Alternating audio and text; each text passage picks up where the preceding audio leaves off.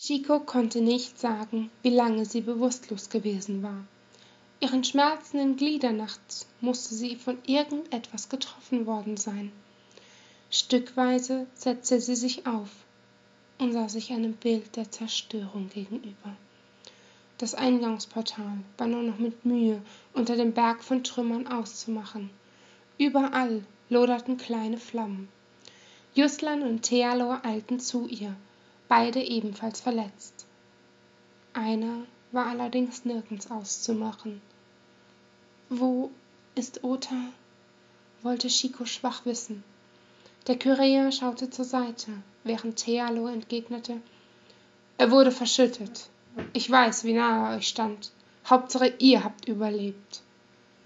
Die Vergangenheitsform seiner Worte versetzte ihr einen Schlag.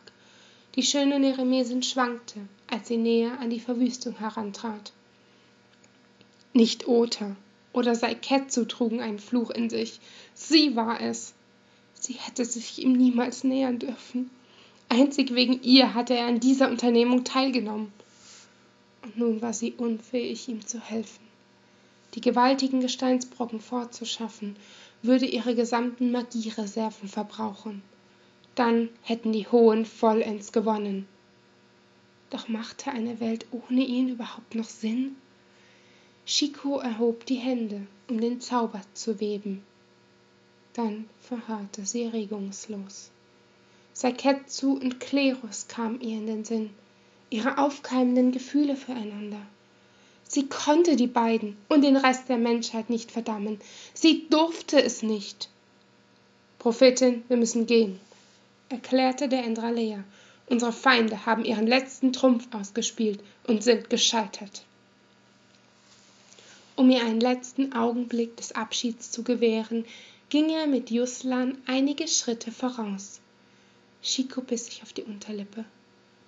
Was waren ihre Kräfte eigentlich wert, wenn sie damit nicht einmal den Mann retten konnte, den sie liebte?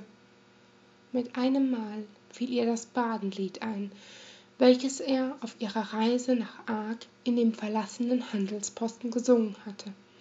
Auch darin war der Protagonist ausgezogen, um für seine Heimat zu kämpfen, und hatte deshalb seine Liebe zurückgelassen.